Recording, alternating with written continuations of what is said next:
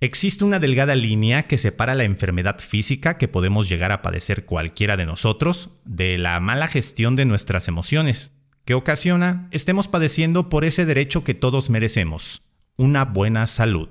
También recordar esa misma línea delgada que existe entre sanar y curar. En este episodio del podcast del bienestar integrativo, MexFit, y de la mano de nuestra MexFitter, Tere Rueda, aprenderemos a sanar desde lo más profundo de tu ser para erradicar cualquier malestar que pueda estar complicándonos la existencia. La enfermedad para mí ha sido mi camino de vida, ha sido mi camino para encontrarme a mí misma y ha sido también mi camino para sanar mi cuerpo, para sanar mi alma, para sanar mi mente. Y a través de ellas que descubro que necesitamos hacer conciencia de lo que vivimos. Finalmente, ¿qué sucede? Estando embarazada, estando en la clínica, hago paro cardiorrespiratorio. Y al hacer este paro cardiorrespiratorio, entro en muerte clínica. Vuelvo a repetir la escena, yo me salgo de mi cuerpo, eh, miro la escena desde arriba, yo estaba clínicamente muerta. Cada órgano tiene una función y según su función pues habla de aquello que yo experimenté eh, de alguna forma y que no pude expresar. Entonces, por ejemplo, te voy a dar un ejemplo sencillo. Si yo tengo una enfermedad en los ojos, pues me tengo que preguntar qué fue aquello que vi qué, qué fue aquello que vi que me impactó o qué fue aquello que dejé de ver. Y él siempre me hacía esta pregunta, José Luis, que para mí en un principio era como algo rara. ¿Tienes libertades? Y yo, yo no entendía a qué se refería a él. Libertades son las cosas que me encanta hacer, que me conectan con el alma, que, que me hacen vibrar, que me hacen sentir, que me hacen estar viva. ¿Y cómo hago todas estas actividades? Con mucha disciplina la conciencia de quién soy es lo que me permite tener tiempo para todas esas, estas actividades que parecen muchas, pero que cuando las haces con toda tu alma, con todo tu corazón, con todo tu goce, con toda tu energía, eh, pues parecen poquitas realmente. Porque todo lo que se manifiesta no tiene que ver con de afuera, es, tiene que ver conmigo mismo. Cuando yo soy capaz de ser ese observador de mi propia vida sin juicio, yo empiezo a ser cada vez más congruente conmigo mismo. Una historia envuelta en una maravillosa charla, digna de no ponerle pausa en ningún momento, pues cada minuto que la integra está cargada de experiencias, herramientas, consejos y muchos instantes que nos dejan gran aprendizaje.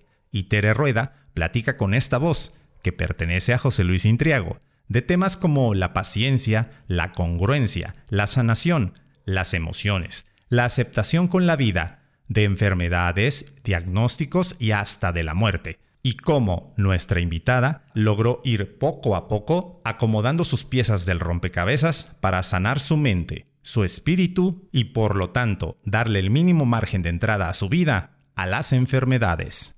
El episodio número 35 se convierte en el segundo con un invitado más allá de las fronteras mexicanas, desde nuestra hermana República de Colombia, a la cual abrazamos con mucho cariño y mucha buena vibra, esperando su situación nacional tenga una pronta y digna solución. MexFit está con ustedes y también levanta la voz.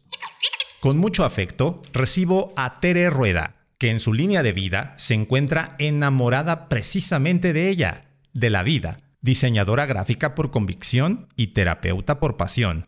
La vida misma y las experiencias que se han puesto ante ella la invitaron a hacer un giro, a sentirse y caminar desde otro lugar. En esa búsqueda encuentra información que es útil en este proceso de descubrimiento, la terapia con ángeles, la descodificación biológica, la conciencia corporal, entre otras, y se forma como terapeuta emocional para ayudar a otros a encontrar su propio camino y su propia luz. Ama la danza, el baile, la practica desde niña, los aeróbicos, todo lo que le permita mover su cuerpo y expresarse a través de él. Practica yoga desde hace 18 años, actividad que la ha llevado al conocimiento y encuentro consigo misma, a comenzar la búsqueda de quién es. Y también nos comparte que una de las pasiones que más disfruta es la cocina, pues es chef, ama cocinar, es un estado creativo y meditativo que ama y adora. Unir a través de los sabores, abrazar y expresar el amor con la comida y alimentar el alma mientras disfruta compartir. así como comparte parte de su vida, de sus experiencias y de su trabajo como terapeuta. Recuerda que esto inicia y se llama MexFit. Es un espacio que busca fomentar el bienestar físico, mental, espiritual, social y emocional del ser. Abrimos micrófonos para conocer las voces, voces, perspectivas, perspectivas, anécdotas y tips de personalidades que te cautivarán minuto a minuto. Minuto a minuto. Conoce más desde un punto de vista integral total. El mundo del fitness no volverá. No volverá a escucharse igual.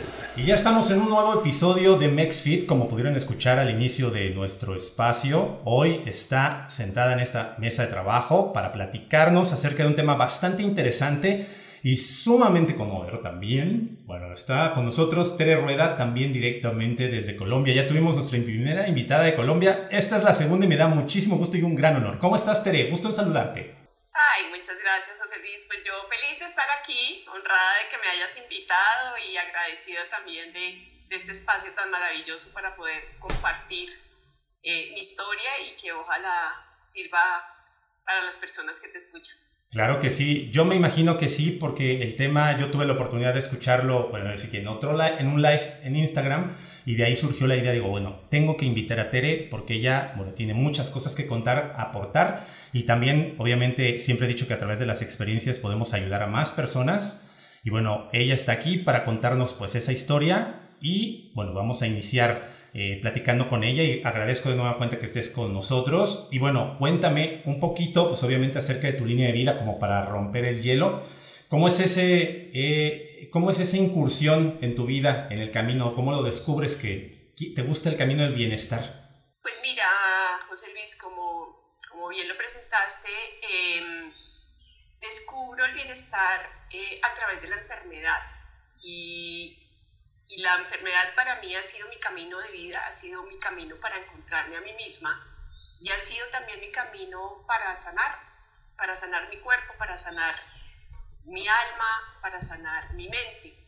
Em, y a través de ellas que descubro que necesitamos hacer conciencia de lo que vivimos, eh, de lo que comemos, no solamente me refiero al alimento físico, sino me, refiero también a aquellos pensamientos que traemos a nuestra mente, eh, cómo mm, vivimos nuestra vida, em, qué emociones permitimos que se manifiesten y cuáles eh, bloqueamos, em, y hacernos consciente, conscientes de este ser completo que no solamente es un cuerpo, sino es una mente y es un espíritu.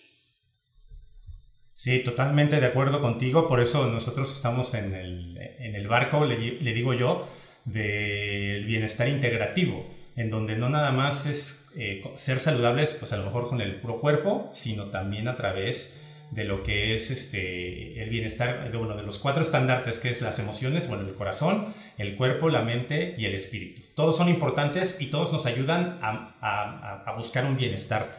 Eh, y por, en este caso, tener el equilibrio eh, le, llamamos nosotros. Entonces, me, me, gusta mucho que en este caso tú hayas descubierto, eh, bueno, ese camino a través, pero me llama mucho la atención, digo, que es a través de la enfermedad. Actualmente, para continuar en ese camino del bienestar, eh, ¿qué es lo que tú realizas? Pues mira, yo diría que lo que procuro hacer diariamente es una observación, una observación de mi propia vida, ¿sí? y una observación de mi propia vida a través de la vida diaria, José Luis, ¿sí? Eh, practico yoga, que es lo que, digamos, es camino que más me ha permitido ir hacia mí, ir hacia adentro, conocer mi cuerpo, conocer sus reacciones, estar en, en, en, eh, en contacto y en congruencia con él. Eh, y a través del yoga pues he descubierto que, que se puede practicar yoga no solamente a través de las asanas, de las posturas, sino a través de la postura que pones ante cada evento que sucede en la vida. ¿sí? Em, tengo una dieta saludable, eh, procuro eh, estar muy atenta a las cosas que ingiero, Eh, soy chef de profesión, me encanta cocinar eh, y por eso me gusta preparar mis alimentos, eh, saber qué utilizo, saber qué como, comprar lo que como.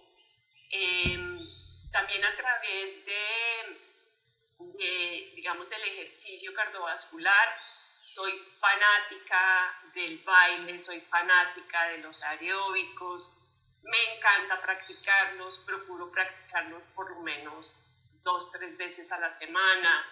Eh, me encanta sentir mi cuerpo, eh, cómo él eh, se conecta y vibra a través de todas estas actividades que hago, que las hago para mí, no solamente para mi cuerpo, sino para mi alma, porque cuando hago yoga, cuando cocino, cuando hago ejercicios cardiovasculares, inclusive cuando trabajo en terapia, cuando enseño, eh, todo esto hace parte de mi sanación diaria, de mi aprendizaje diario, de mi observación diaria y estar conectada con lo que soy, cómo me siento y cómo me, cómo me quiero manifestar en esta vida.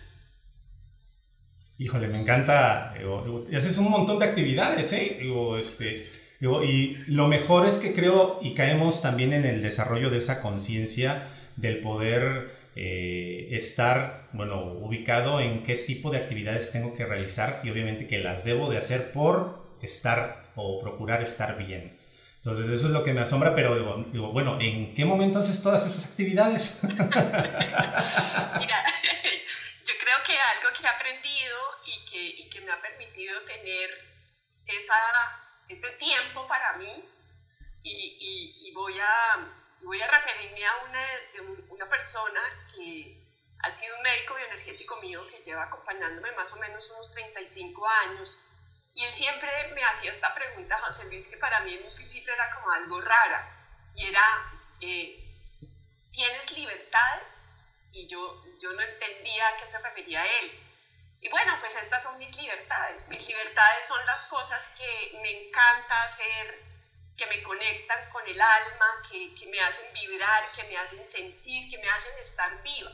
¿Y cómo hago todas estas actividades? Con mucha disciplina, José Luis. Soy una persona muy disciplinada. O sea, eh, yo me levanto temprano, realizo digamos, el día que practico yoga, no hago aeróbicos, sino practico yoga. Después de practicar yoga, pues eh, digamos que hago mi rutina diaria de prepararme eh, el desayuno, que yo vivo con mi esposo, lo hacemos juntos, procuramos cuidarnos el uno al otro. Y luego tengo una disciplina de trabajo en donde trabajo, estudio, hago terapias, dicto talleres eh, pero en todo esto lo que, lo que más me da el tiempo es la disciplina. O sea, soy una persona muy disciplinada disciplinada no psicorrígida, sino disciplinada porque sé que a través de la disciplina, a través de la fuerza de voluntad, a través de eh, dedicar este tiempo para mí, entonces eh, el espacio para la yoga, el espacio para el ejercicio, el espacio para el baile, el espacio para preparar mis alimentos, el espacio para siempre tener, eh, digamos, una rutina de desayuno, que no se me pase el desayuno, que me alimente con calma, que disfrute lo que como, lo mismo el almuerzo, lo mismo la comida, pues ha sido una disciplina de muchísimos años donde esta disciplina me ha permitido eh, hacerme cargo de mí misma y de lo más importante que es eh, este cuerpo, que es el vehículo que me permite estar en esta vida y poder realizarme no solamente como ser humano, sino como espíritu. Entonces, la disciplina, la fuerza de voluntad, la constancia, la perseverancia, la conciencia de quién soy es lo que me permite tener tiempo para todas estas actividades que parecen muchas, pero que cuando las haces con toda tu alma, con todo tu corazón, con todo tu goce, con toda tu energía, eh, pues parecen poquitas realmente. Sí, sí, sí, lo entiendo y bueno, lo comprendo en el sentido de que aquí, bueno, nos pasa mucho y tal vez siendo muy, muy jóvenes, y más jóvenes, tanto que tú como que yo, como yo digo, más jóvenes me ha tocado con, en este caso, a lo mejor algunos de mis exalumnos que me dicen, dice, bueno, es que su día que tiene 27, 8, 30 horas, 36 horas, digo, no, simplemente hay que organizarse y hay que tener ese tipo de bueno, disciplina, que es a pesar de que no quieras hacerlo, tienes pues ciertas cosas que hacer porque eh, ya las estableciste que así son y que forman parte de tu vida. Este, está genial que, bueno, que ese, ese rollo de que nos cuidamos mutuamente me encantó, digo, y la verdad, pues está también, es muy, como muy motivante también, hay motivación eh, por parte de, a lo mejor, una pareja, para poder continuar en ese camino. Y la verdad, pues eh, admiro, obviamente, la, toda la cantidad de actividades que realizas y que no termines con así que, ah, le voy a salir corriendo para todos. pero, pero digo, platica, platícame para adentrarnos en el tema. Yo digo que a lo mejor la mayoría de la gente que me está escuchando y que a lo mejor le dieron play a este episodio es, ¿cómo, cómo es posible la sanación a través de la enfermedad? aquí ya caemos en el punto o en esa frase que dice que cada órgano dañado en el cuerpo responde a una emoción o hay algo más allá de o cómo podríamos ver. Cuéntame, cuéntame eso porque digo, creo que nos explota la cabeza para decir, a ver, ¿de qué se trata? Por pues, favor. Pues mira que, que, es bellísimo porque pues no fue un camino que yo busqué, Service. Fue un, un, camino que llegó a mí desde que era muy pequeña. Eh, cuando tenía 11 meses de nacida, cosa de la de cual mi memoria eh, pues no se acuerda, mis células seguramente sí, eh, tuve un episodio donde me dio una infección intestinal que casi me muero. Eh, y, y, a, lo largo que fui creciendo, siempre algo pasaba, ¿sí?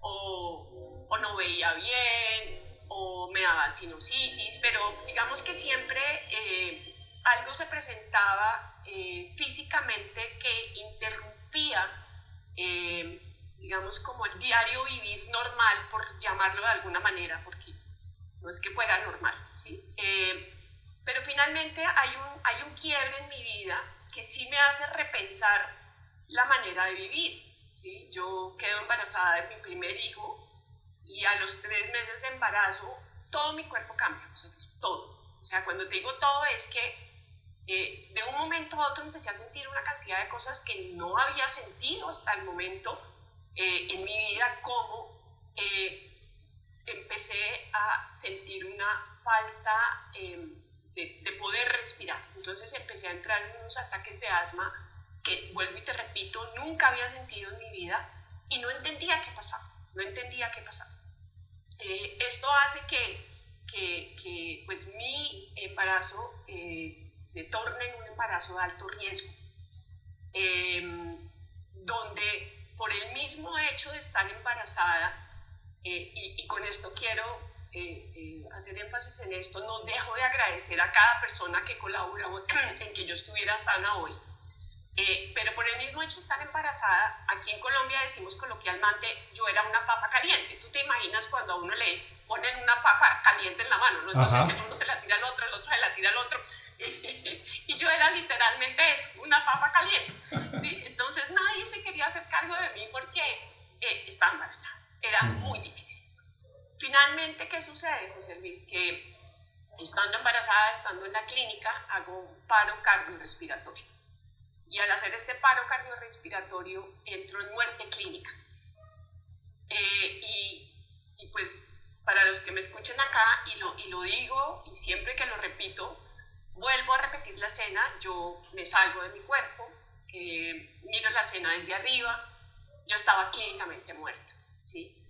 Es, esto hace para mí, José Luis, y yo creo que en ese instante es donde empieza a haber un cambio en mi vida, porque en ese instante, porque fue un instante en el que yo puedo ver mi cuerpo enfermo, yo puedo ver todos los médicos tratando de salvarme, yo inclusive puedo ver a mi mamá, puedo ver a, mi nana tratando de ver cómo, o, o hacían que yo viviera, en ese instante siento algo muy especial, es que pues me doy cuenta que yo no solamente soy ese cuerpo, yo soy algo más que ese cuerpo enfermo.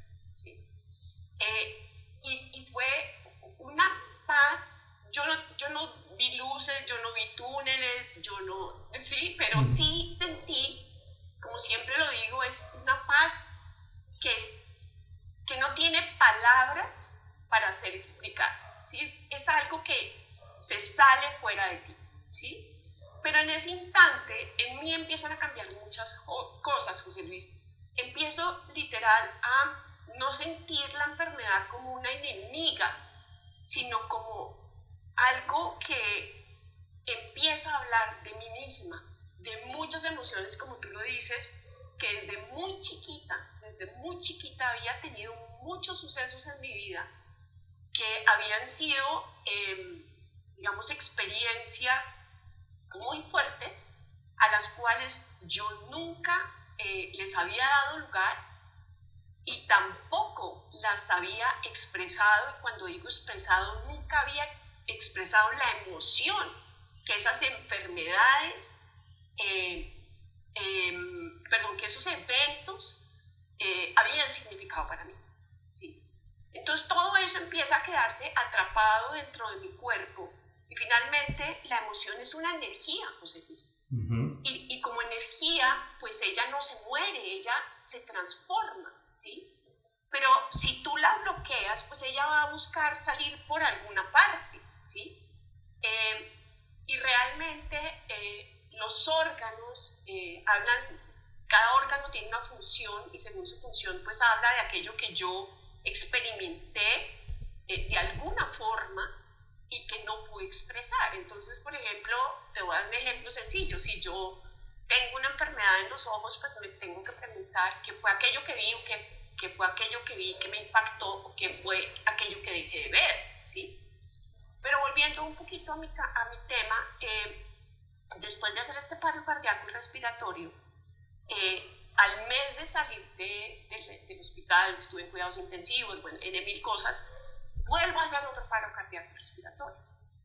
Entonces, ya en ese momento eh, empiezo como no a luchar contra lo que me estaba pasando, José Luis, sino a permitir que mi cuerpo manifestara aquello que a través de la enfermedad manifestaba. Em, y empiezo a sentir, a sentir em, una necesidad de vivir desde un lugar diferente, pero cuando te digo una necesidad de vivir desde un lugar diferente es no rechazando todo aquello que me pasaba, sino por el contrario permitiéndole que estuviera, que se manifestara, porque esto me estaba permitiendo por primera vez en mi vida ponerme enfrente de mí, ponerme enfrente de Tere Rueda sin saber realmente quién era yo, sin saber por qué eh, esto me estaba sucediendo y para qué sobre todo me estaba sucediendo todo este tipo de situaciones. Me encanta y bueno, tu historia es sumamente impactante eh, por toda la situación en la, la, que, la, que, mencionas. Y bueno, entiendo entonces que también requiere, eh, y es muy complicado, mm, me atrevo a decir, digo, una, un grado superior de aceptación de lo que te ocurre el por qué y cómo. Y creo que no todos, o bueno, a lo mejor casi nadie, esté preparado para eh, ese proceso. ¿Cómo fue contigo? El de aceptación, pero, o sea, dices, bueno, ya después de, ¿qué tanto tiempo te llevó el aceptar, decir, sabes qué? Así es mi vida. Eh, pues mira, buena pregunta porque yo creo que es un proceso de aceptación diario hasta hoy. Es un, proceso de aceptación que no ha terminado, es un proceso de aceptación que continúa. Eh, ¿Qué hizo que yo empezara a aceptar mi vida tal cual? El desenlace del embarazo. ¿Cuál fue el desenlace del embarazo? Que, y, lo voy a contar rápidamente, eh, cuando mi hijo nace, eh, en el, después de todo, es, de todo este, este, digamos, este embarazo tan, tan, tan fuerte y en condiciones muy delicadas de salud, cuando mi hijo nace, que nace perfectamente bien, que nace por un parto natural, que es un parto absolutamente fácil, o sea, quiero decirte fácil, o sea, yo, yo siempre digo y siempre recalco, porque yo le decía al doctor, como decimos acá en Colombia, esto es mamé, o sea, esto es fácil. Y él me decía... Han comido, decimos en México. Meses, le tenía que le tocar fácil.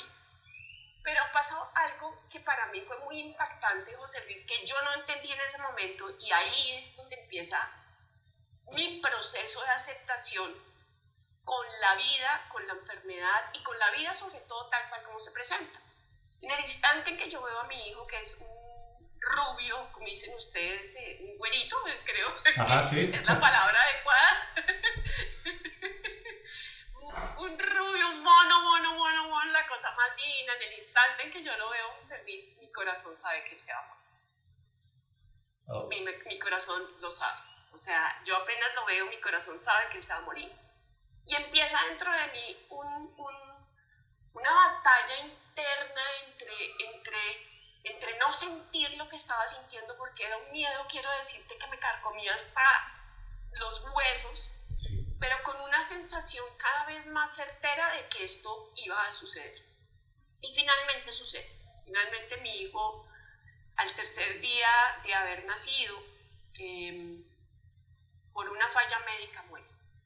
Y es, este fue el principio de mi proceso personal, de mi proceso de aceptación más profunda, José Luis. Eh, porque era como, a pesar del dolor que yo sentía, y, esto va a sonar un poco raro, pero a pesar del dolor, porque era un dolor intenso, había una tranquilidad. Había algo dentro de mí que se había encajado y estaba de alguna manera sintiendo a la vida tal como era. Estaba diciéndole sí a la vida a pesar del dolor, a pesar de la tristeza, a pesar de la impotencia, a pesar de no entender pero a pesar de todo eso dentro de mí, sentía que esto estaba bien. O sea, que era como si Santiago, que se llamaba mi hijo, eh, Santiago y yo tuviéramos como un pacto de almas donde eh, hubiéramos decidido que esto se iba a vivir de esta manera. Así lo siento hoy, José Luis, así lo puedo decir.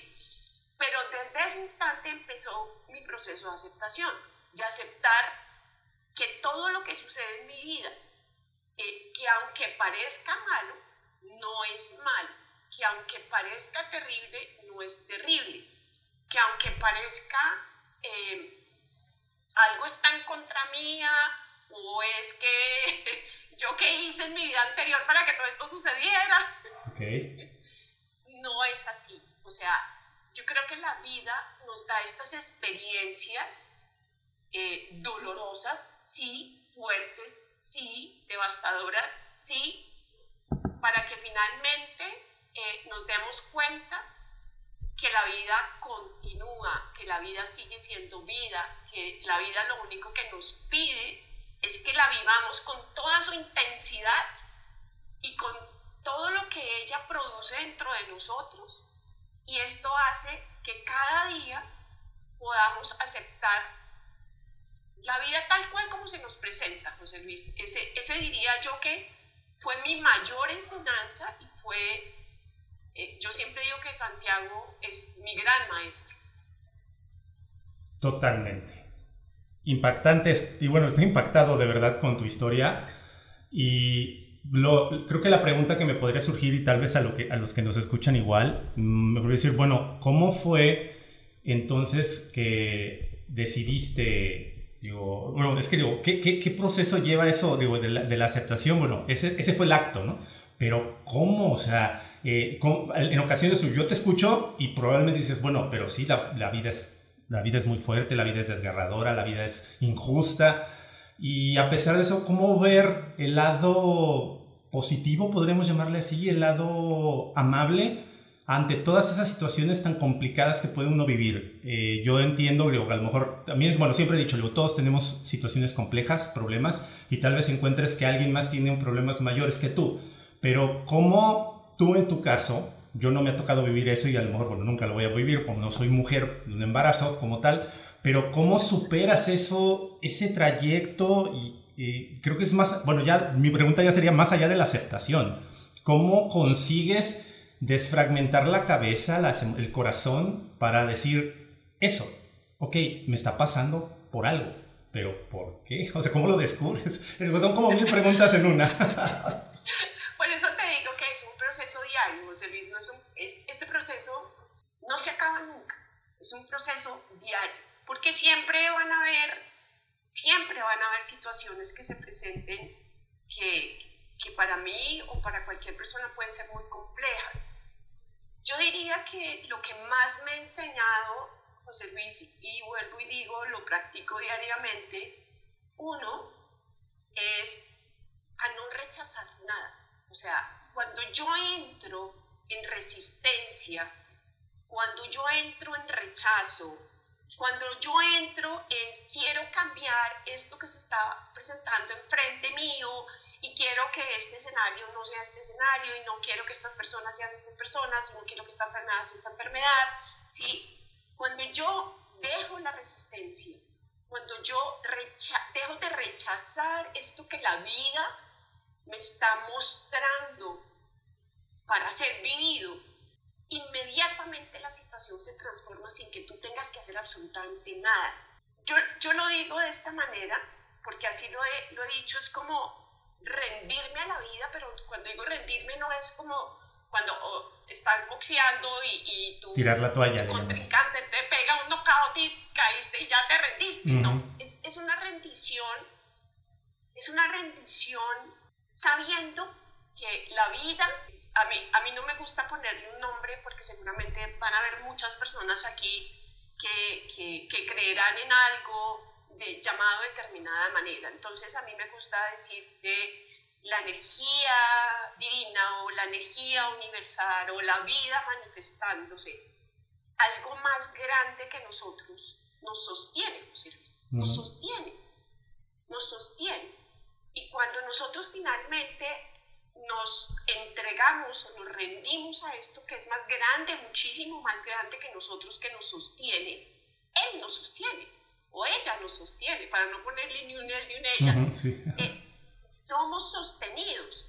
Y cuando literal te rindes, pero sobre todo, dejas de hacer resistencia, dejas de hacer tensión, dejas de rechazar. En el instante en que tú te dices, sí, ok, esto es lo que hay, sé que no es fácil hacer, pero en el momento en que tú dejas de rechazar las cosas y las aceptas, te acomodas a ellas tal cual como son, te digo, no hay que hacer nada, La vida misma se encarga de quitar esta situación de enfrente tuyo y llevarte a otro lugar.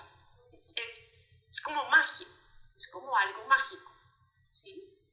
Em, yo diría que lo único que no nos permite a los seres humanos estar en plenitud expresándonos plenamente es que no queremos vivir nada de lo que la vida nos pone enfrente. Y cuando digo nada es, eh, eh, eh, quiero ese carro, pero tampoco quiero ese carro. Y, quiero esa carrera, pero tampoco quiero esa carrera. Y quiero este esposo, pero tampoco quiero este esposo. Quiero estos hijos, pero tampoco quiero estos hijos. O sea, o sea es como si nos tuviéramos conforme con lo que la vida nos presenta, es como que siempre necesitamos algo más. Ajá, creo que entiendo, entiendo la situación de lo que mencionas, que yo lo, lo planteo también o lo he visto, en donde normalmente decimos, yo cuando tenga mucho dinero o cuando tenga dos millones de tanto de dinero, voy a ser feliz. Ajá, pero de aquí a que juntas esos dos millones, ¿qué pasa? O sea, no vives, no respiras, no, no ocurre absolutamente nada y, y el punto es que, ok, consigo esos dos millones, ¿y ahora qué? ¿No? Este, que luego me, me, ocurre, no sé, digo, con la película también de, de Disney, que fue algo muy impactante, una de Buscando a Nemo se llama, la al final, que los, los peces están intentando salir de la pecera y cuando lo logran y ya están en el mar, dicen, ajá, ¿y ahora qué hacemos, no? Fue, una situación muy impactante porque dices, es cierto, o sea, ellos intentando buscar y buscar y buscar salir de la pecera, que cuando llegaron y lo consiguieron, después dices, ¿ahora qué hacemos? No, no sabemos porque siempre estuvimos enfocados en algo. Y creo el proceso, había que disfrutar, o bueno, se debe de disfrutar ese proceso. Está bien, creo, el tener metas en la vida, el decir, bueno, quiero conseguir tal, el digo, el carro, el esposo, la esposa, los hijos, pero en ese lapso en el que llegamos a, hay que disfrutar o vivir, vivir la vida y aceptar todo lo que viene en el camino. Tal cual, José Luis, hay, hay una gran maestra mía que dice que hay que vivir la vida con B mayúscula. Y es lo que nosotros no hacemos. Sí, total. vivir la vida con B mayúscula. ¿Sí? Y, y, lo que tú dices, las, las metas son buenísimas. Claro que yo tengo metas, claro que yo tengo sueños, claro que yo deseo cosas. Pues eso no quiere decir que no. Sí, sí, sí. Pero quiere que decir que mientras tanto, pues la vida se está manifestando y es lo que hay. Sí, es lo que, es lo que hay que vivir. Yo, yo siempre doy este ejemplo y se lo, se los doy a mis consultantes y se los doy a mis, a mis estudiantes. Les digo, yo tengo dos árboles preciosos que me acompañan todos los días aquí en mi estudio y yo siempre los miro y les digo, el árbol no quiere ser nada más que árbol. El árbol se manifiesta como árbol en toda su dimensión, ¿sí? Y él recibe los nutrientes de la tierra y él permite que sus hojas se mueran y se caigan y Él permite que el sol lo ilumine, lo llene de energía, que la lluvia lo moje, que pase la tormenta y que sea mecido por la tormenta. Y Él nunca dice, ay, no, que dejarte de ser árbol. No, yo quiero ser pájaro. No, de pronto ardilla, o de pronto perro. Así de, ay, no, qué flojera, viene la, ahí viene la lluvia. No, no, no, tápenme, ¿no? O sea, me voy a tapar porque ahí viene. Sí, la sombrilla, la sombrilla. Sí, sí, la sombrilla, sí, sí, ok, ok. Así, las hojas de esta rama, por favor, no, porque me gustan un montón. Estas no me las tiren. Sí, sí, total. Sí, entonces cuando finalmente dejamos que la vida se manifieste tal como es, y por eso me gusta tanto la naturaleza, o sea, la naturaleza se manifiesta todo el tiempo, José Luis, la naturaleza cambia todo el tiempo y la vida se manifiesta, se transforma y cambia todo el tiempo y mientras tanto nosotros estamos aquí súper tiesos diciendo que no, que necesito este esposo así de esta manera. Y ahí nos quedamos en esa resistencia, en ese rechazo, en esa tensión que no nos permiten disfrutar del aire, del sol, del cielo, de, de mi cuerpo tal cual como se manifiesta. Y cuando digo se manifiesta es tal cual como se manifiesta, cambia todos los días, todos los días. Claro. Y, y, yo ni siquiera estoy atento a esa manifestación de mi cuerpo, ¿sí? Eh, cuando yo hago yoga, y es algo que yo siempre escucho a, mi profesor de yoga, que ya es un swami, es un, es un, es un sacerdote, digamos, eh, de esta escuela, eh, él siempre dice conciencia, paciencia, persistencia. O sea, todo, el, todo es, de, eso se trata, estar conscientes, pacientes, persistiendo y dejando que todo se manifieste, ¿sí? Entonces resulta que yo tengo un dolor de hombro y, y, no, no quiero el dolor de hombro y me tomo 50 mil analgésicos y eso no quiere decir que no esté bien tomarme los analgésicos y eso no quiere decir que no esté bien ir al médico. Quiere decir que si me duele mi hombro, necesito poner toda mi atención y mi energía en ese dolor. Y cuando yo pongo toda mi atención y mi energía en ese dolor, ¿qué sucede? Que cuando mi cuerpo se siente atendido por él, por mí mismo, él no necesita más el dolor. Y es increíble, José Luis, cuando tú atiendes tu cuerpo, el dolor, el calambre, el, el, de pronto el estómago que se infla o el pecho que se contrae. Simplemente toda tu atención la pones en ese lugar, respirando sin querer hacer nada más. Él ya no necesita manifestarse más. Creo, creo que en, este momento digo, podremos decir que algunos este, que nos estén escuchando digo, van a decir, bueno, estos, digo, ¿de cuál? Digo, así de fácil puede ser el, el respirar. Digo, y bueno, creo que científicamente la gente que a lo mejor sea médico, en algunos que otros que nos puedan escuchar van a decir, no, estos están, este, como que se les cayó un tornillo, ¿no? Pero ¿por qué? Porque parece ser muy sencillo. Dices, bueno, dices, respira, analiza y todo, pero es un proceso muy complejo también de autoconocimiento, de, realización, de observación, de paz, eh, que no se logra tampoco en voy a sentarme a meditar y ya se me va a componer el dolor de cuello, ¿no? No, o sea, hay una, hay una transformación y un proceso complejo, pero el cual, al momento en que creo que mencionas, eh, yo le llamaría como también fluir, deja que, deja, déjate fluir, como el agua, que le llamamos, el agua fluye, es, es así como de, eh, eh, la ventaja que tiene el agua es que nunca te vas a volver a bañar con ella la misma, nunca, o sea, puedes tener agua toda la vida, pero jamás va a ser la misma, porque fluye, fluye, fluye, fluye, entonces creo así tendríamos que ser nosotros. Y a lo que mencionas, me atrevo a decir que eh, nuestro ego es el que no nos permite, nos han enseñado, nos han enganchado con determinadas situaciones, en donde pues tú tienes la capacidad de hacer esto y decidir si vas acá y allá, entonces por ejemplo, ay no, pues no, no quiero hacer esto y quiero hacer otra cosa. Entonces no fluyes, te atoras y pues la vida se encarga tarde o temprano de acomodarte, aunque lo entiendas a golpes, pero se tarda y lo tienes que acomodar, ¿no? Te, acomoda. Y, mira que ahí lo estás diciendo claramente, estoy rechazando, o sea, no quiero fluir, quiero rechazar. Y, voy a contar una historia, José Luis, que me parece como anillo al dedo a lo que estás diciendo. Ok, adelante, adelante. Eh, hay dos, dos pececitos en un río, ¿sí? Y entonces eh, este río fluyendo va hacia el mar. Y uno de los pececitos pues va recostado en su, en su flotador con sus gafas oscuras y le dice al otro, le dice, yo voy para el mar y el otro le dice, ah, pues tiras para el mar, pero yo no voy para el mar. Ah, bueno, está bien, yo sí me voy para el mar. Y él disfruta y fluye con la corriente y va con sus gafas oscuras, su bloqueador, tomándose su agüita y llega al mar. Y el otro, mientras tanto, dice, no hay manera que yo llegue al mar.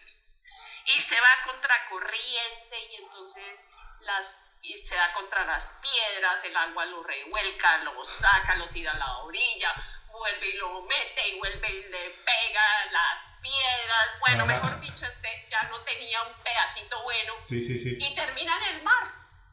Y entonces el que estaba en el flotador le dice, ¿y tú no era que no venías al mar? Dice, no, pues yo no quería al mar, pero aquí me trajo la corriente. Entonces yo digo que hay dos maneras de llegar.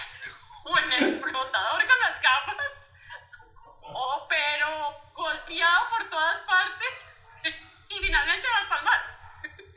Sí, gran, gran lección, de verdad, digo, no, no hay mejor manera, digo, de, de cerrar todo, lo que estamos platicando con relación a los dos pececitos. Digo, exactamente, así que la gente que me escucha o que nos escucha, digo, tienen de dos, o se dejan fluir, o simple y sencillamente, pues ahí nos vemos en el mar cuando, así de, pues no, que no venías para acá.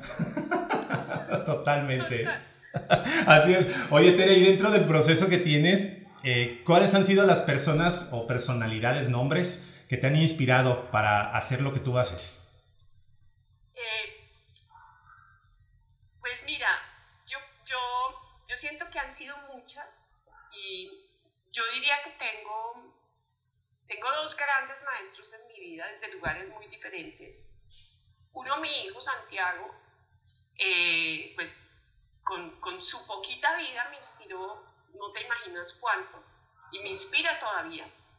Y otro, mi hijo Manolo, eh, que nace después de Santiago, que fue un maestro de vida desde muy chiquitico, José Luis. Eh, él algún día, eh, y cuento esto rápidamente, entramos fui al cementerio a visitar a Santiago, salimos, él tenía dos añitos de edad y mm, yo estoy llorando en el carro y él está sentado en su asientico atrás y él me dice, mami, déjame ver tu cara.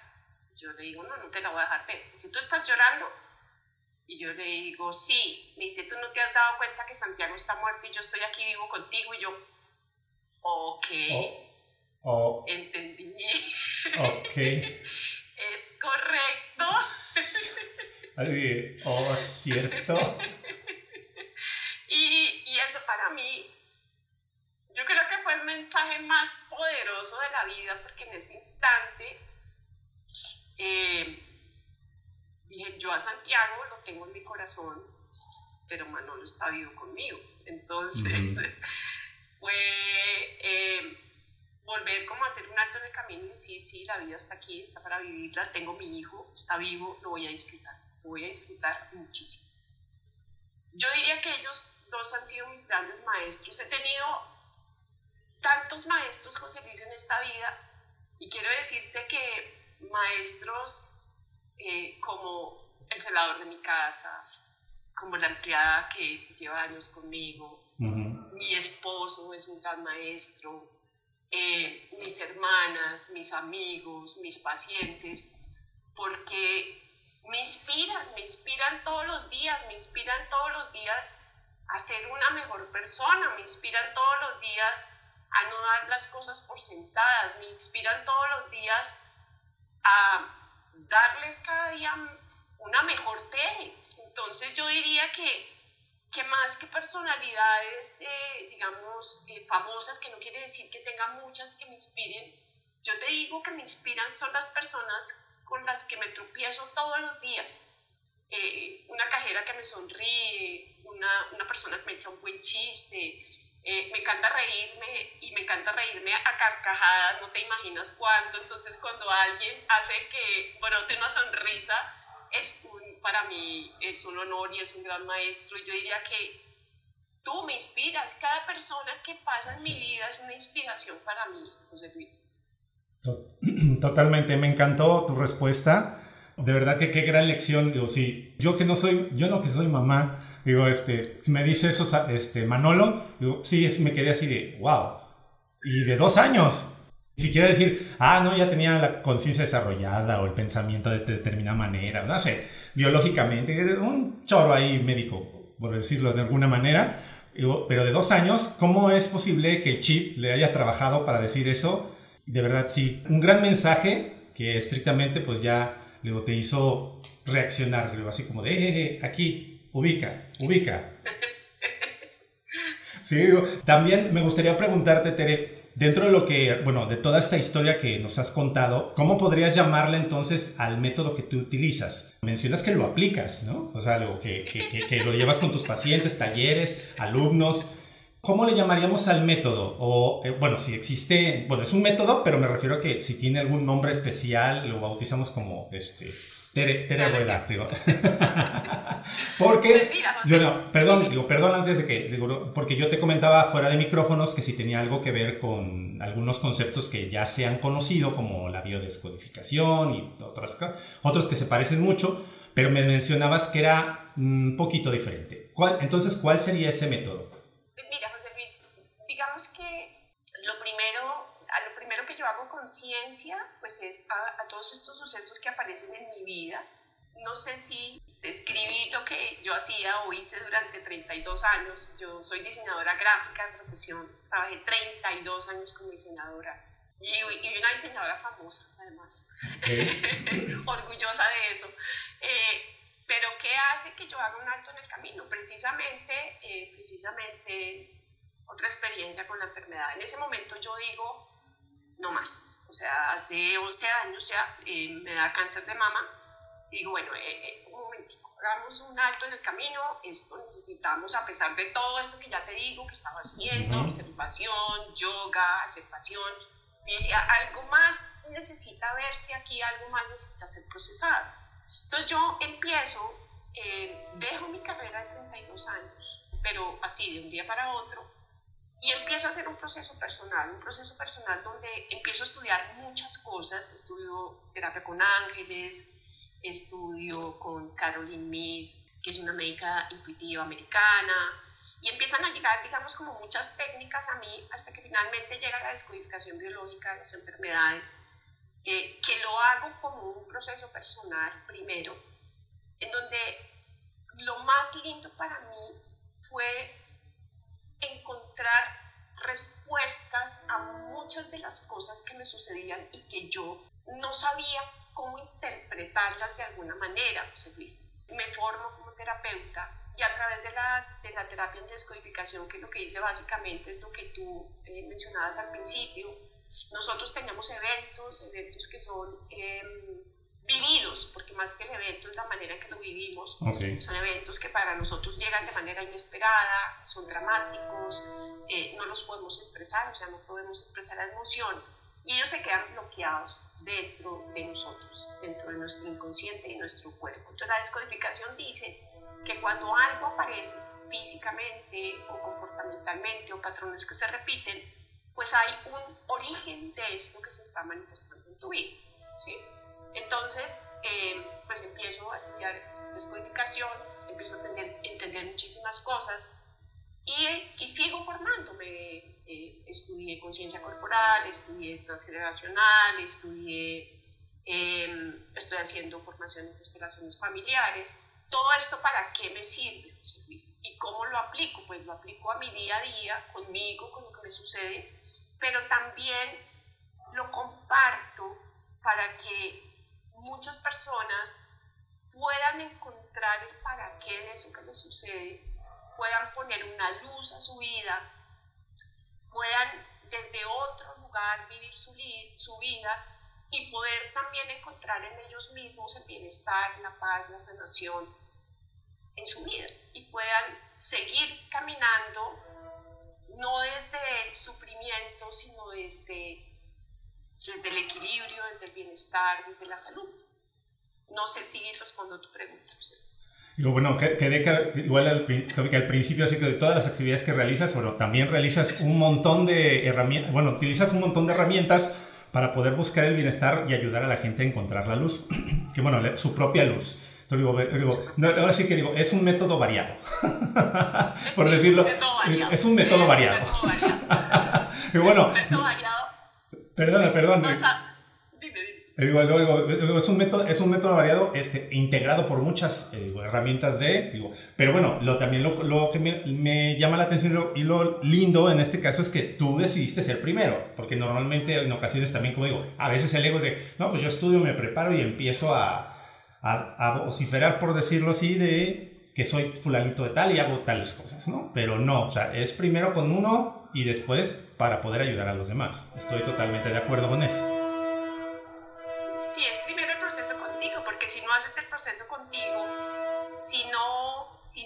conciencia de ti, de tus procesos, de tus experiencias, de cuáles son tus puntos de quiebre, bloqueos, de, de qué no pudiste sanar, de, de aún eh, a quién le tienes rabia. O sea, tantas cosas que, que, que, que, conforman una vida, pues Luis, si primero no haces conciencia de ti y no sanas eso, pues no puedes pararte enfrente de otra persona, eh, eh, acompañarla a su proceso eh, si no te has sanado primero. Entonces yo digo que la sanación siempre es primero para nosotros. Eh, es una sanación, vuelvo repito, diaria eh, hasta hoy y seguirá siendo siempre conmigo. Es una observación diaria, es una conciencia diaria, es un estar presente en mi vida diario y de esta manera puedo acompañar a otros. si no, no, si no, no tendría sentido para mí, si no, no tendría sentido. Sí, bueno, tota-, totalmente de acuerdo en, ese sentido, pero lo, comento porque no, tarda y luego no tarda y hay muchísimos en que, que así se trabaja, ¿no? Me encantan unas frases que luego encuentro también en las redes que dice, soy un psicólogo que va al psicólogo, ¿no? Soy un terapeuta que va a terapia, ¿no? Este, cosas así, porque es que lo aplicas primero, eh, sanas o haces un camino de sanación y después pues te decides a ayudar a más personas. Digo, porque digo, ah, creo que al revés es sumamente complicado. No, hay, no hay, manera que sea al revés. Sí, sí, No hay manera. Digo, totalmente, totalmente de acuerdo. Y bueno, me surge una pregunta, Tere, que mencionabas un concepto. No sé, digo, si a lo mejor digo, te pueda, digo, nos puedas ayudar. Digo, ¿cómo digo, existe una fórmula? ¿Cómo le haces tú? Digo, ¿cómo, eh, ¿Cómo podemos conseguir la, la congruencia? Porque me pasa mucho, o conozco mucha gente que a lo mejor piensa, dice y hace las cosas de una manera y de otra y de otra, y para mí eso es no tener congruencia. En este caso mencionabas tú que se necesita de congruencia. ¿Tú tendrías alguna fórmula o alguna, un método de cómo conseguirla? ¿Cómo conseguir la, la congruencia en nosotros? Ah, me parece maravillosa esa pregunta y quiero decirte que, que acabas de resumir eh, de alguna manera lo que, perdón, lo que iba a decir es, mi mente tiene que estar de acuerdo con mi corazón y tiene que estar de acuerdo con mis manos. ¿Qué quiere decir? Que mis pensamientos tienen que manifestar lo que siento y manifestar lo que hago. O sea, si yo pienso una cosa pero siento otra y hago otra, pues es lo que tú dices, estoy eh, completamente, eh, no estoy en congruencia conmigo mismo.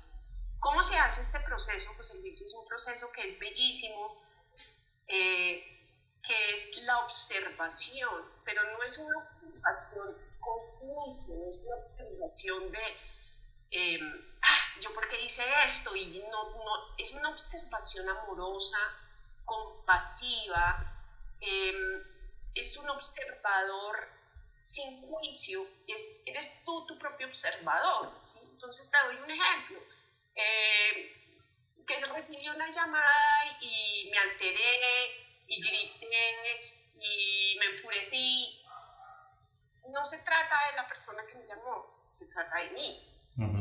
Entonces, ¿qué hago en el instante? Pues sí, me voy hacia atrás, es como si yo observara esta misma escena desde un lugar compasivo, desde un lugar amoroso, desde un lugar sin juicio, yo me mirara a mí misma en esa misma escena y simplemente observándome, observándome, va, voy a poder mirarme y se va a manifestar eso que hizo que yo eh, terminara peleando con la persona que me llamó, que era un vendedor, ¿sí? O sea, no tenía nada que ver conmigo, porque todo lo que se manifiesta no tiene que ver con afuera, es, tiene que ver conmigo mismo.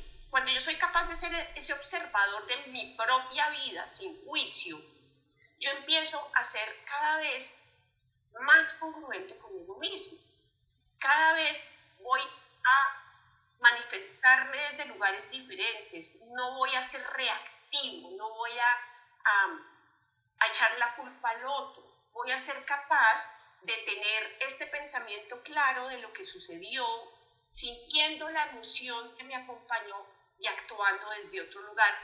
Por eso la pregunta, porque en este caso, ya después de todo lo que hemos platicado, bueno, desde hace rato les digo, es, es algo importante que mencionaras digo, la congruencia y creo que eso también ayuda a el enfermarse menos, al hacer menos, eh, ahora sí que más prolongada la vida, el ser congruente, porque si no, como mencionas, pensamiento, emociones y manos eh, hacen un conjunto de congruencia y por lo tanto trabajando eh, de manera sincrónica, con sincronía, eso nos va a ayudar a un bienestar, a una estabilidad, a un equilibrio.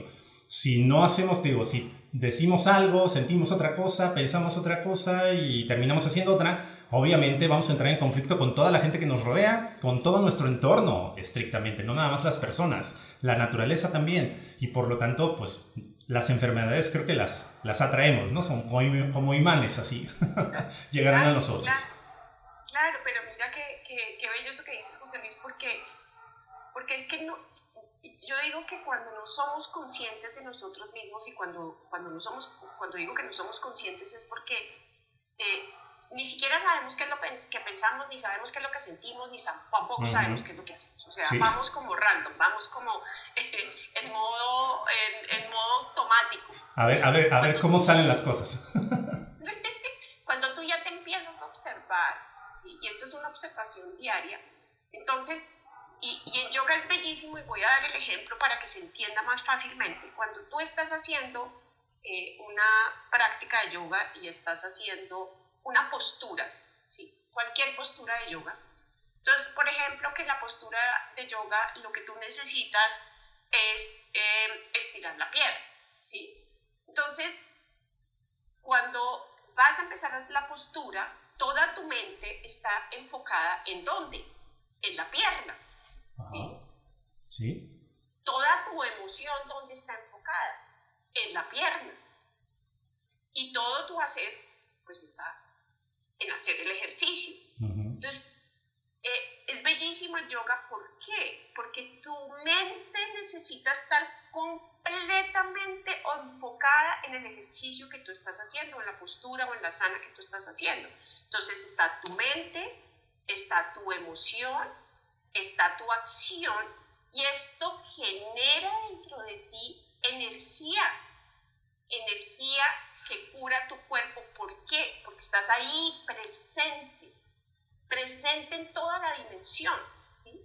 No es que tu mente está por un lado, tu emoción está por el otro y tu acción está por el otro.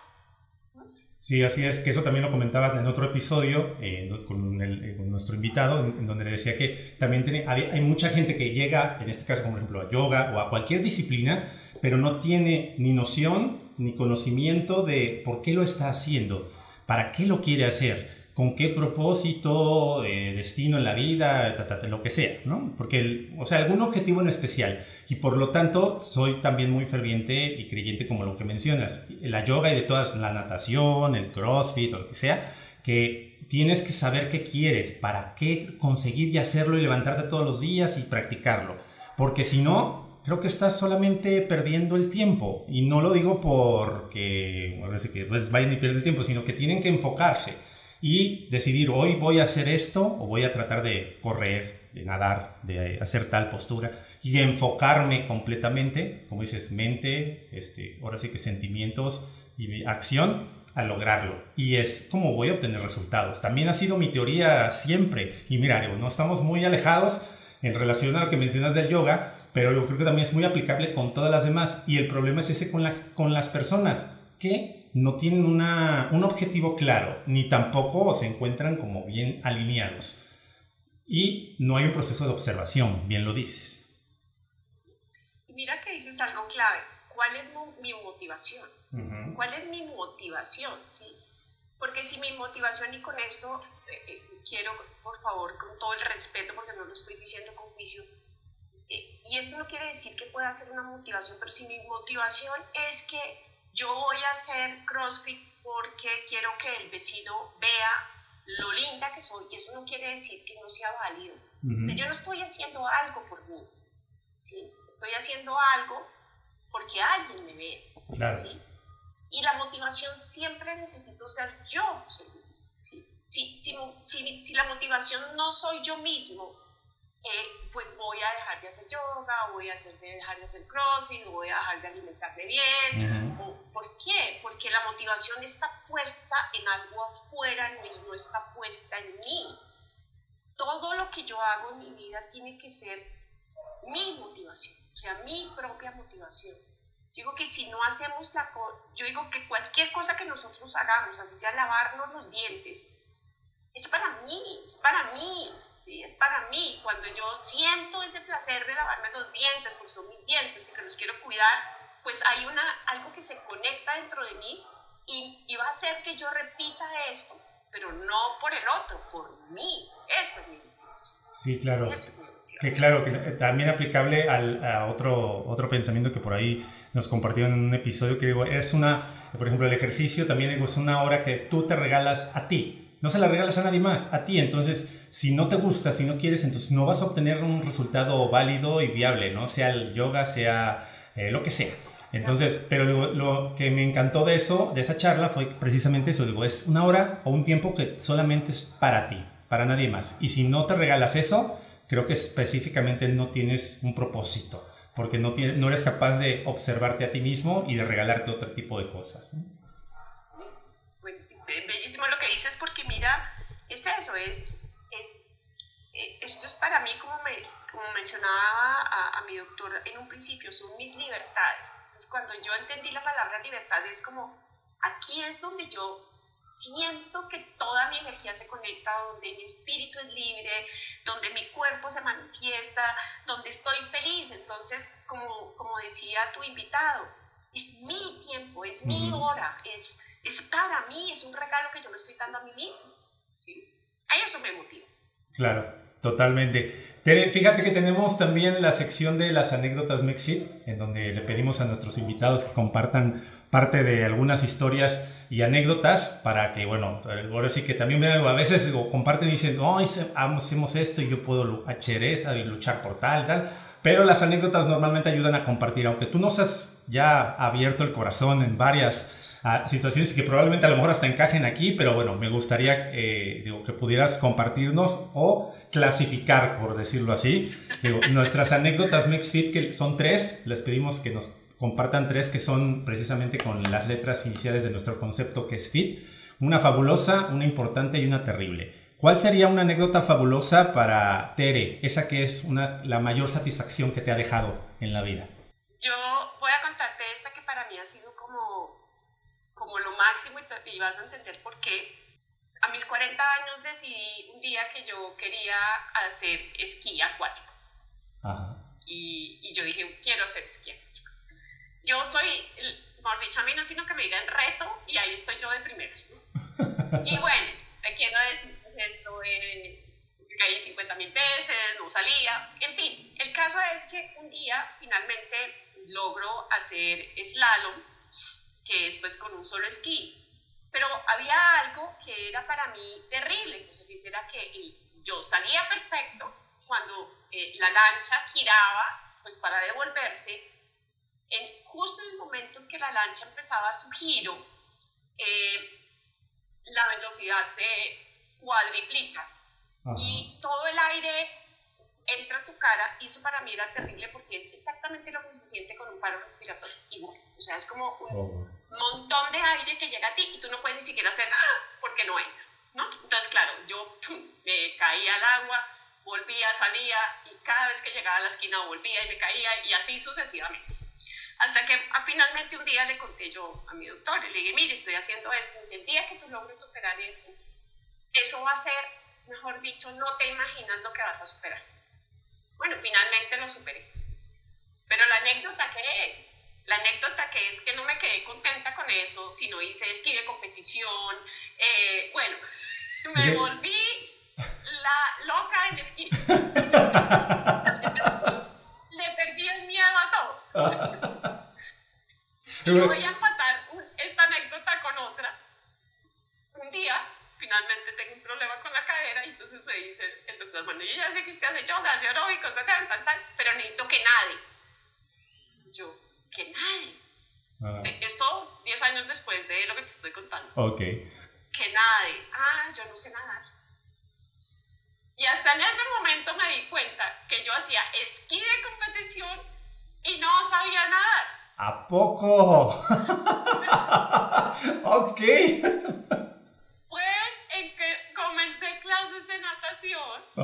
aprendí a nadar. Eh, otro reto, porque era respirar debajo del agua, igual que la otra, pues es la sensación de ahogo. Sí, sí, sí. Y bueno, pues ya será. Entonces, entonces ahí te completo una con la otra, pero pues, yo nunca pensé, nunca, José Luis, jamás pensé en que pues yo no sabía nadar y hice esquí de competición. O sea, sí, es cierto, ¿Cómo, ¿Cómo es eso? ¿Cómo fue que ocurrió? ¿Cómo fue que te dejaron hacer esquí o cómo lo conseguiste? Y todo, sobre todo que caías a la vuelta, ¿no? O sea, la curva que hacía la lancha, va al agua, al agua, al agua. Entonces, eh, pues yo, yo de mis anécdotas que te quiero decir que yo creo que cada cosa que he hecho yo en la vida es superarme a mí mismo. O sea, eso sería como el mensaje que dejaría. Siempre me he superado a mí misma, siempre he logrado hacer cosas que yo creo que en la vida me imaginé. Eh, todos los retos que me pongan, estoy aquí dispuesta, abierta a hacerlos. Eh, y, y esos diría que son mis dos mejores anécdotas porque siempre me río de eso. Digo yo como, o sea, ni siquiera lo pensé, o sea, ni siquiera lo pensé. O sea que si tanto, muy probablemente digo, tú como yo, digo, si, fuéramos muchísimo más jóvenes, seríamos buenos TikTokers, porque hacemos, haríamos el, el, el, challenger de lo que sea, así digo, si, si hay que al levantarse, ah, así, no, que no importa, yo no lo vamos a hacer. vamos a hacer, digo, el challenger de bailar, no sé qué pero yo no sé bailar. pero yo lo hice. Totalmente. Oye, está, genial este, y me encantó. Digo, el, cierre que es en este caso superarte a ti misma, totalmente, digo, me, encantó. Y en este caso, ¿cuál es la que empatarías? ¿Esta sería que una anécdota importante o, o cuál sería una anécdota importante para Tere? Esa que cambió tu vida. Yo diría que la anécdota más importante para mí, José Luis, em, yo creo que ha sido eh, superar cada enfermedad eh, desde la conciencia, desde lo digo por la última vez que estuve enfermo, fue hace tres años y por eso te digo que es un proceso diario, no es un proceso que, que porque muchos dirán acá, ah, ok, ya no se ha vuelto a enfermar. No, yo sí me he vuelto a enfermar. Lo que pasa es que lo vivo desde un lugar diferente. Ajá, sí. La última vez, eh, hace tres años, y, y, yo creo que lo que más, lo que más agradezco de esa situación es que, como te lo decía hace un ratico, me rendí con palabras mayores a la vida, o sea, dejé que la vida fuera vivida a través mío, a pesar de todo lo que estaba sucediendo, porque era una situación muy difícil, pero era alegre, era alegre, Luis, era, o sea, yo le daba las gracias a las enfermeras cada vez que venían me ponían la inyección, les daba las gracias porque me bañaban, les daba, o sea, de verdad lo hacía con corazón, no era algo fingido, era eh, ellos mismos me decían, me decía, usted es la única que nosotros entramos a este cuarto, nos recibe con una sonrisa y nos dice, listo, si me van a poner la inyección, listo, ¿en qué brazo? ¿En este brazo? ¿En este brazo? ¿En la pierna? ¿En dónde quieren que me la ponga? Y, y eso fue maravilloso por, para mí, ¿por qué, José Luis? Porque a pesar de que mi cuerpo estaba colapsado, a pesar de que mi cuerpo eh, estaba en un grado severo de nutrición, a pesar de que no recibía alimento hacía 15 días, yo no sentí resistencia. Yo puede, puede sonar como loco, pero en medio de, de, lo extremo que era, yo estaba plena viviendo, ese, ese, viviendo es, esto que estaba sucediendo. Y en ese momento me di cuenta que entre menos se resista uno, entre más colabore a la vida, entre más le diga sí a la vida, eh, en un instante eh, eh, ella colaboró conmigo y bueno, aquí estoy contigo. Aquí estás compartiendo todo, toda parte de, de, todas esas experiencias, de las cuales, bueno, son sumamente interesantes, increíbles de verdad y también muy motivadoras, totalmente. Y bueno, ya, ya podría decirte, digo, bueno, ¿cuál sería una anécdota terrible así para Tere? Una de esas que son como de no gratas. Digo, ¿cuál, sería? Y ahora hasta, hasta me digo, no, pues no sé, digo. La anécdota terrible, ¿sabes? Que es que me toca pensarlo porque yo creo que no hay una anécdota terrible. Ok.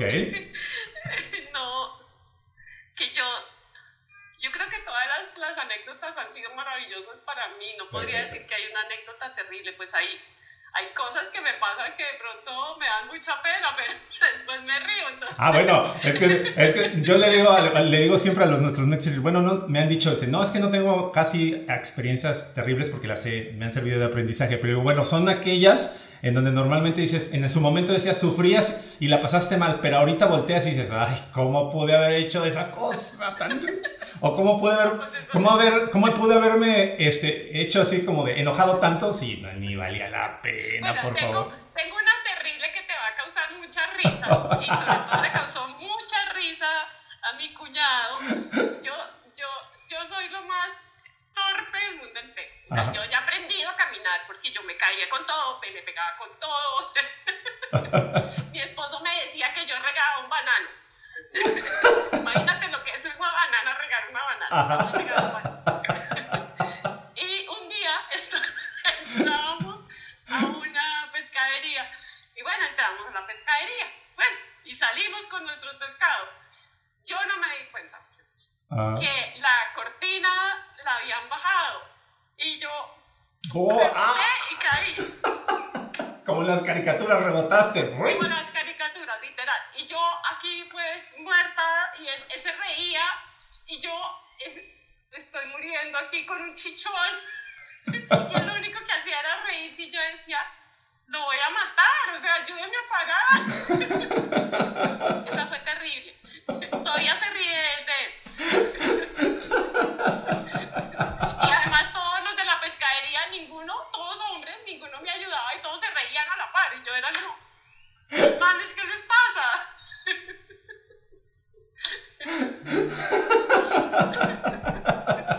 Genial, de verdad, de verdad.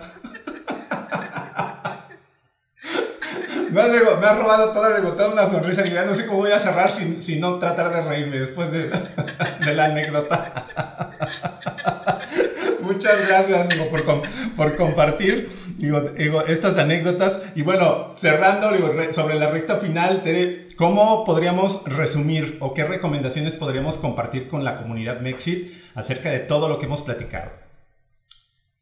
Pues mira, yo, yo les diría de corazón que la vida está para vivirla, como diría mi maestra, con B mayúscula, que observen sus vidas, que sean conscientes, conscientes de, de, lo que son, de, cómo se manifiestan eh, y, sobre todo que, que vivan con alegría, o sea, la vida está para vivirla con una sonrisa en, en, la boca, eh, para gozarla, para, para disfrutarla, eh, para eso está la vida.